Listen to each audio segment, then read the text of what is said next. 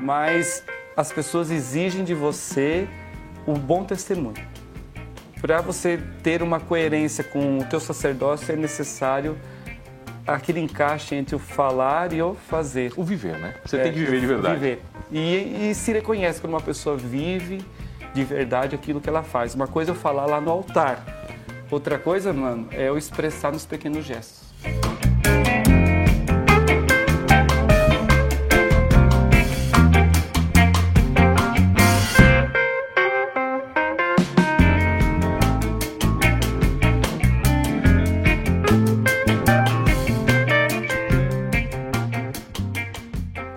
Diretor do Colégio Rogacionista e foi nomeado sacerdote? Ordenado. Ordenado Isso. sacerdote em 2014. Que prazer receber Padre Mike Gaprilha, é isso? Gra... Mike Grapilha. Grapilha. Então. O nome é difícil, né, padre? Não, mas é fácil. É fácil? só depois Pessoal- aprender um pouquinho de italiano que vai Grapilha. perceber O a pessoal pronúncia. conhece mais Padre Mike? Mike, É mais Padre fácil. Mike. Isso. E por que, que você decidiu ser padre? Por que, que eu decidi ser padre? Da onde que veio o é chamado? um Eu gosto de mistério, chamar, é um chamado, é uma vocação.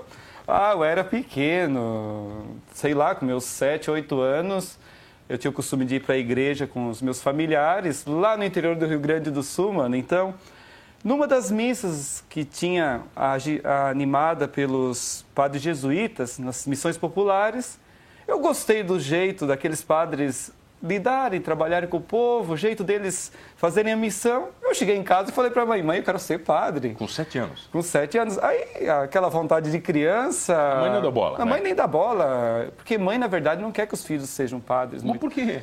Porque mãe que tem outros projetos para os filhos, querem que eles tragam netos e assim. Pelo menos a minha mãe é assim. E por azar da mãe, somos em dois padres na família de três filhos. Uma pro azar ou felicidade da mãe, né? É, azar e felicidade dela, mas dos três filhos que nós que a mãe O tem, outro irmão é normal?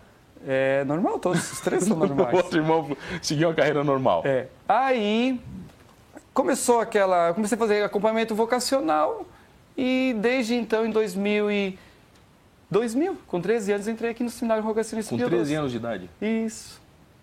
É uma, e é uma escolha difícil para um pré-adolescente? Nem um adolescente, né, padre? 13 anos.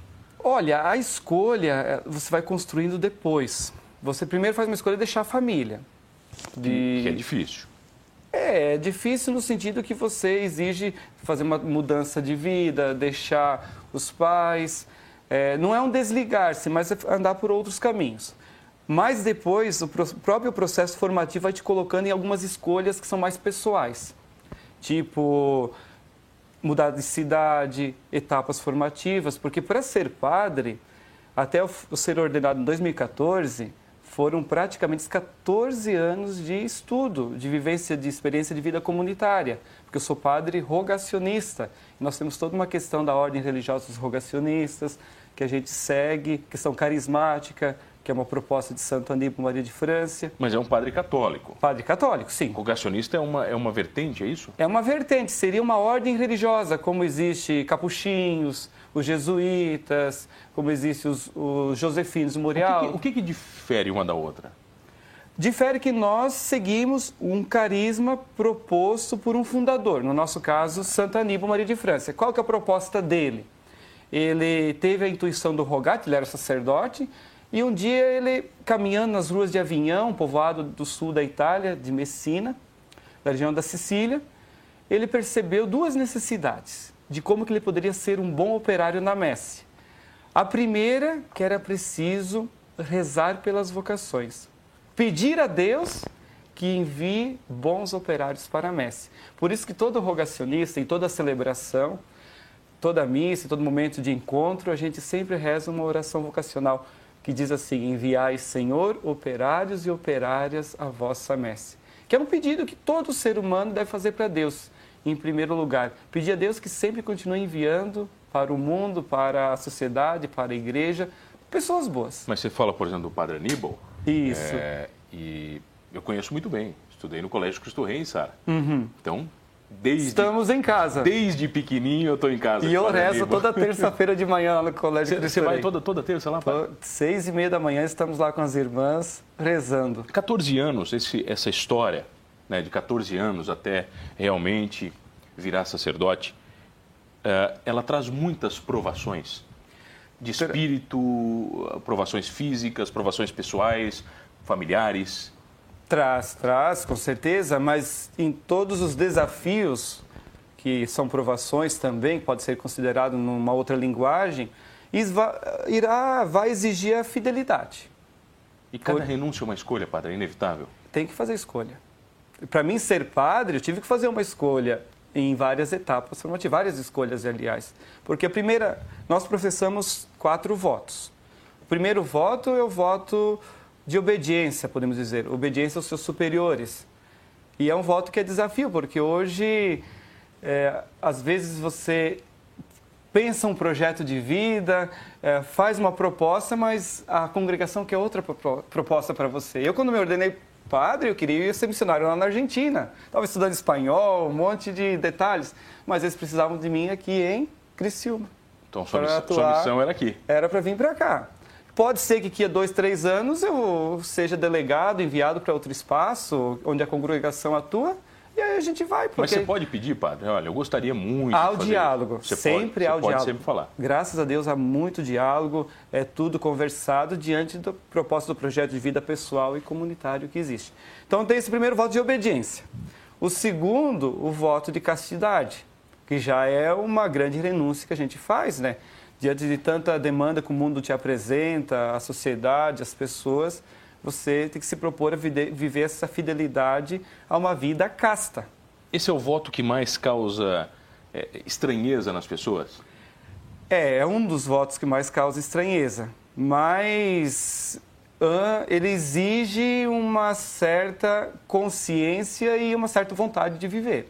Senão você acaba não conseguindo. Você tem que ser muito focado. É, manter o foco. A fidelidade é a promessa que você fez porque às vezes a demanda é grande, aí você tem que sempre se manter focado. A tentação, tentação e fiel é... ao... Tentação sempre tem. Ah, isso sempre tem, mas tem que sempre se manter fiel à proposta que você fez. É igual quem é casado, não é, não é porque você casou que você não vai receber uma cantada de ninguém, é óbvio que vai continuar. Mas você tem que buscar manter a fidelidade. Faz uma promessa. É, faz uma promessa, um juramento. Até quem não casa na igreja, quem casa fora também, acaba um prometendo amor ao outro. É, e o cuidado é que a gente não pode é banalizar a ponto de tornar ou a ordenação ou a relação algo descartável. Não sei se você consegue entender Sim. isso, né? porque senão a gente acaba descartando as pessoas e eu acredito, para mim, que essa não é a proposta do ser humano e muito menos a proposta que Deus quer para cada um de nós. Então vamos lá. Obediência. Obediência. Castidade. Aí vem a pobreza. Esse é um voto também que o pessoal não Nós, de muito. ordem religiosa, é, ele, a pobreza te traz uma liberdade de emissão muito grande. Por exemplo, eu não tenho conta bancária, em outras palavras. Você tem não, um cartãozinho lá de... Não, não tem salário, vai não tudo tem salário? Casa. É um negócio estranho, né, padre? É. é. Você não tem salário, você não, você não compra as coisas, quem compra é a igreja? É, é a igreja, só que a gente é a igreja, no caso, a gente é a congregação. A gente é o seminário, a gente é a, a comunidade religiosa. Por exemplo, nós moramos em três padres ali, no Pinheirinho, na comunidade religiosa Rogacinho de Pinheirinho. Padre José Sival Soares, que é o pároco, Padre Osni Marino Zanato, que é o vigário paroquial, e eu que trabalho na gestão da obra socioeducativa. Então, todos nós formamos comunidade. Então, a gente partilha tudo, a gente vive juntos lá no seminário. Igual agora, depois da entrevista, vou passar no mercado fazer o rancho, a compra, né? Porque a dispensa pode ficar vazia, então a gente tem toda uma gestão da casa, uma família. Uma família normal. É uma família normal. Com briga normal. Tem, tem. Hoje de manhã, por exemplo, é o dia da reunião comunitária, o conselho de família. Então a gente senta, pontua todos os detalhes. Mas padre se briga? Às vezes acontece. É, dá uma rusguinha de vez em quando. Há uma conversa um pouco mais acalorada, é. mas tudo pensando o bem comum, o bem, o anda, bom andamento da comunidade. Tem que saber pedir desculpa também. Também, com certeza. Normal, né? é, é o primeiro a saber dar testemunho da viver a compaixão, viver o perdão. As pessoas colocam o padre num altar, é, é, é, mas é, é num, num, altar como se ele fosse um ser divino que não pudesse errar, Padre Mike. É... Tem muito isso? Cobram muito do padre isso? Não, eu, não, eu pelo menos não sinto essa cobrança também. Claro, eu trabalho na parte mais administrativa, né? Mas as pessoas exigem de você o bom testemunho para você ter uma coerência com o teu sacerdócio é necessário aquele encaixe entre o falar e o fazer. O viver, né? Você é, tem que viver de verdade. Viver. E, e se reconhece quando uma pessoa vive de verdade aquilo que ela faz. Uma coisa é eu falar lá no altar. Outra coisa, mano, é eu expressar nos pequenos gestos. Na simplicidade, na forma como a gente conversa, quando vai visitar alguém no hospital, quando alguém vem até o encontro. Não é ser bobo, como também tem muita gente que busca fazer, é, enrolar a gente. A gente acaba percebendo, né? Mas é uma certa simplicidade que te coloca numa atitude de viver aquilo que o Evangelho anuncia, aquilo que o Evangelho prega. Enrolar o padre não, não, não dá caminho direto para o inferno já? E agora? Não. Quem, é, quem somos não. nós para julgar, não. né? Mentir Mas... o padre não, não dá passe livre lá para baixo, é... será? Talvez.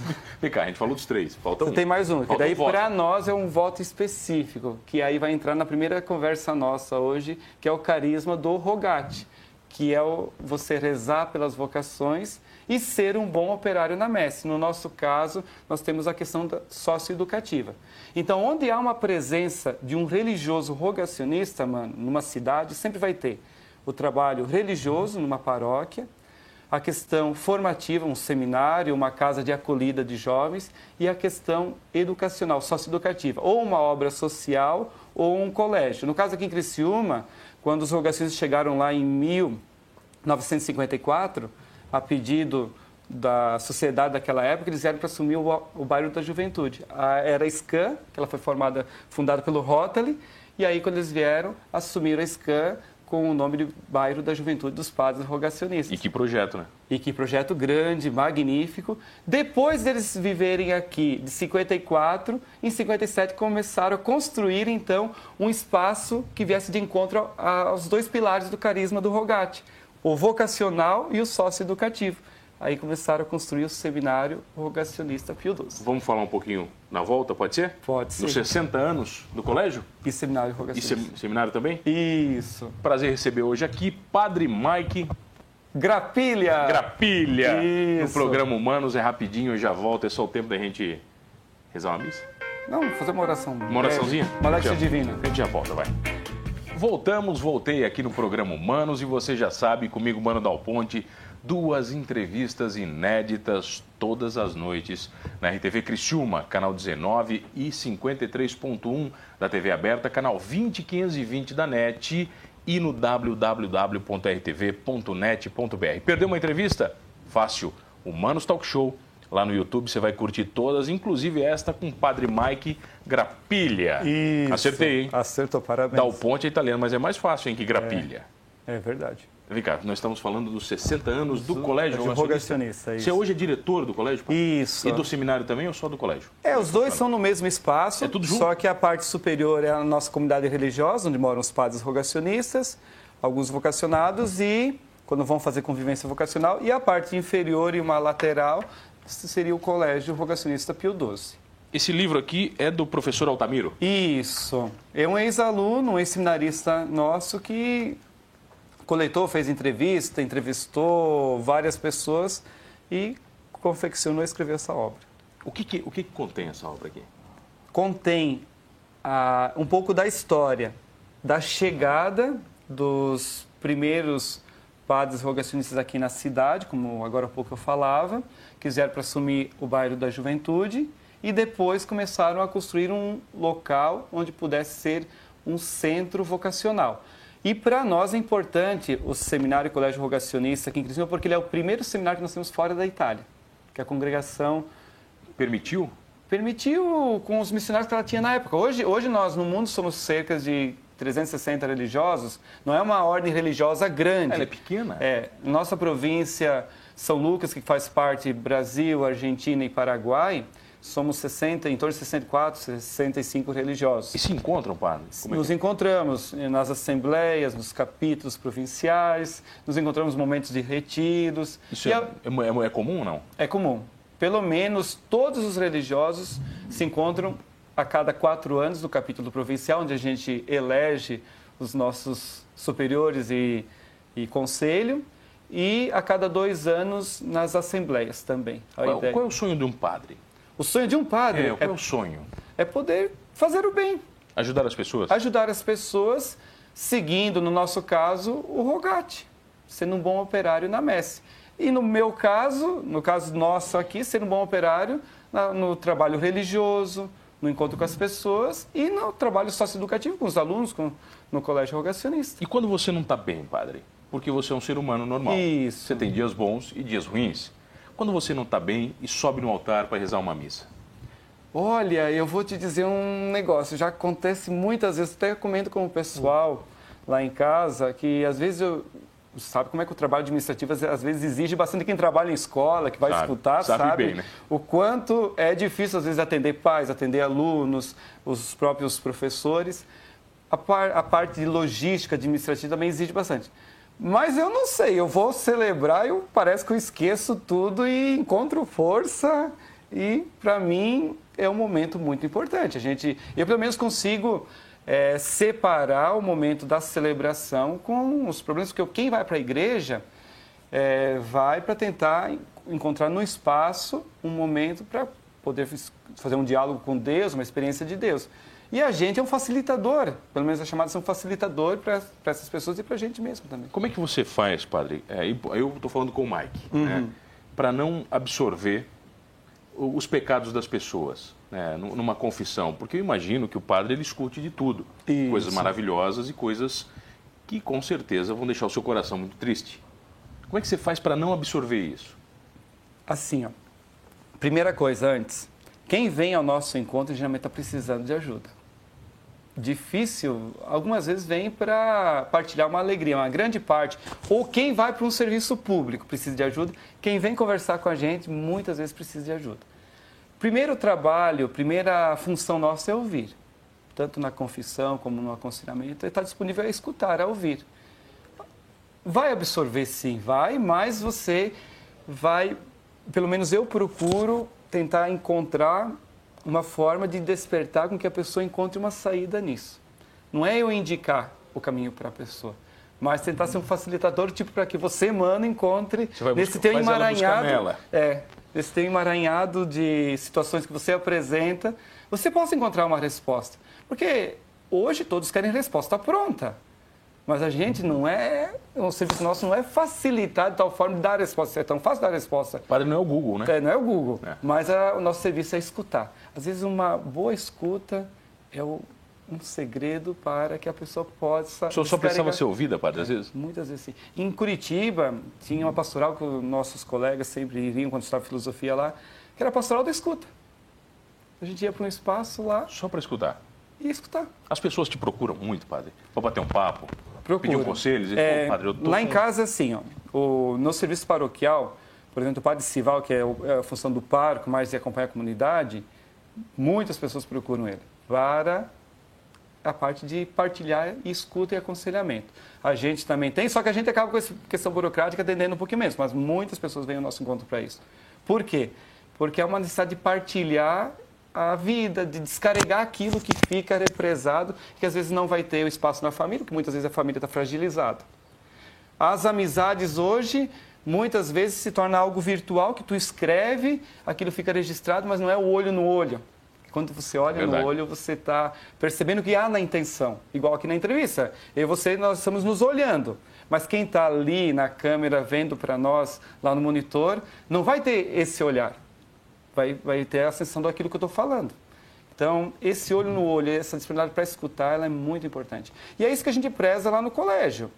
Eu sempre falo lá para a equipe, lá hoje nós temos uma grande demanda de alunos que vêm de várias regiões aqui da cidade, nós, o aluno que vem lá para o colégio, tanto o seminarista que vinha nas épocas anteriores, o vocacionado, ele precisa sair de lá com uma experiência, com um currículo bom, claro, entendendo sobre as questões técnicas da escola, tudo, habilidades e competências que hoje se exige de um aluno quando sai de uma escola, mas principalmente ele precisa sair de lá com uma boa pessoa. Ele precisa passar pela instituição escola, no caso seminário, no caso colégio rogacionista, e sair de lá ou retornar para a sua família como alguém que leva não apenas o aprender a somar ou uma técnica, mas que saiba lidar com as suas emoções, que saiba ser uma boa pessoa no mundo. Então, esse para nós, enquanto escola, hoje, que é buscar despertar nas pessoas esse senso de bondade.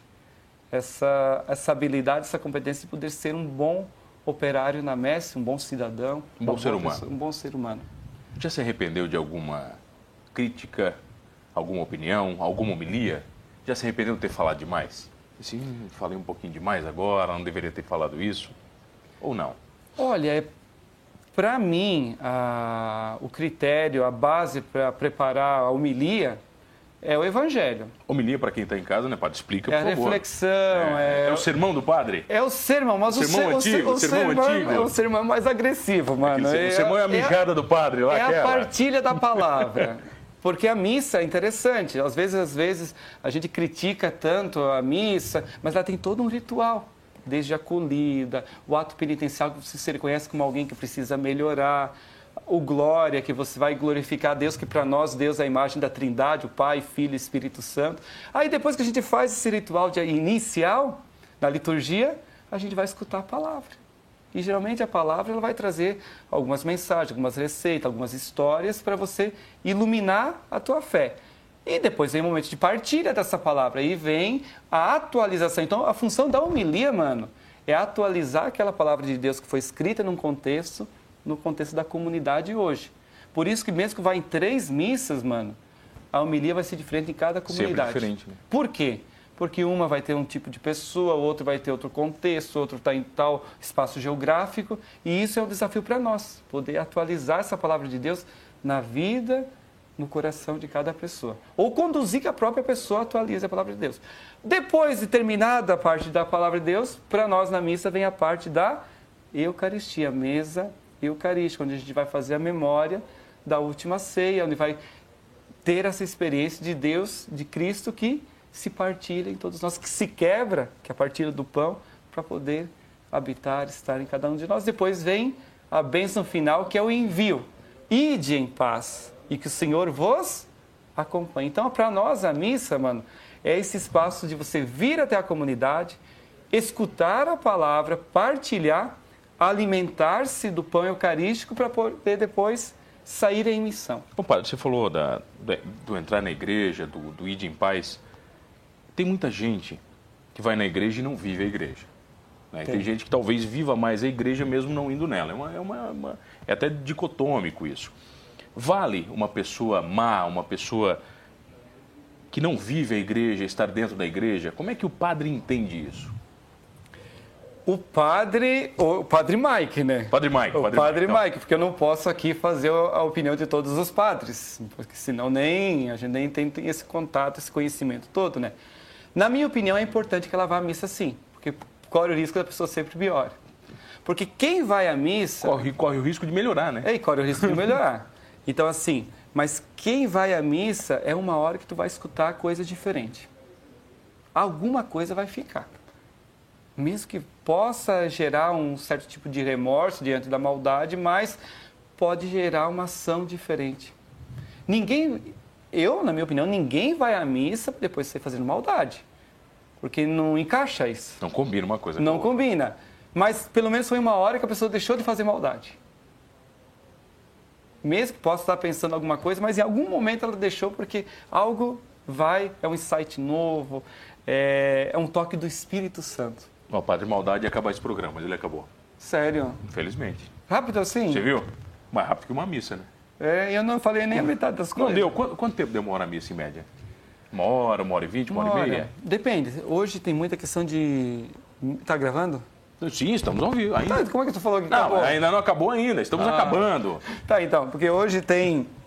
A missa da semana, geralmente, é uma missa mais rápida, porque tem uma leitura menos é, a questão de logística. Mas a semana que é do meio de semana? É, do meio de semana. Meio de semana. Agora, a missa de final de semana depende da quantidade de música que vai ter, o grupo que anima, tem vários detalhes. Tem missa que chega a durar três horas, tem missa que chega a durar. Não, não, geralmente as nossas missas é uma hora, uma hora e vinte, no máximo, uma hora e dez. Depende muito. Depende muito. É, às vezes, por exemplo, no nosso caso, é, você tem uma missa seis da tarde, 18 horas, vai ter outra 19 h 30 então você já sabe que essa tem que se alinhar, tem né? que alinhar para depois chegar na outra. Às vezes acontece que tu acaba tendo um casamento depois, então tu tem que organizar de tal forma que você possa atender bem a comunidade sem que atrapalhe o, o andamento da celebração. Tá, mas convidar o padre para o casamento e não convidar depois para a janta é pecado, né?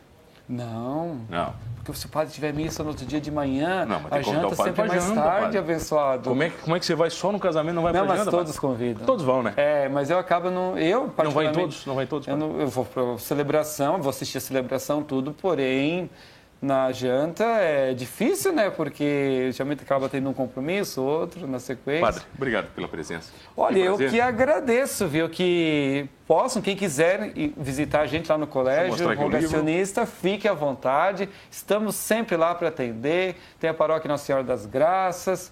Estamos lá para oferecer serviços educacionais, mas também uma boa conversa. Hoje à noite, por exemplo, quinta-feira, nós temos missa lá no seminário. O livro está vendo ou não? Ou é só para Não, tá lá. interno? Se quiser passar lá no colégio, tem lá. Tem lá para... Tem, tá à venda lá, tá para distribuir também. 60 anos do Colégio Rogacionista. Isso. Muito obrigado, Padre Mike Grapilha. Isso. Acertei agora, hein? Até o final do programa. Até o final do Obrigado, programa. Padre, pela presença. E obrigado a você que está comigo todas as noites no programa Humanos. E não esqueça de uma coisa: escolhendo a vocação ou não muito bem, somos todos humanos.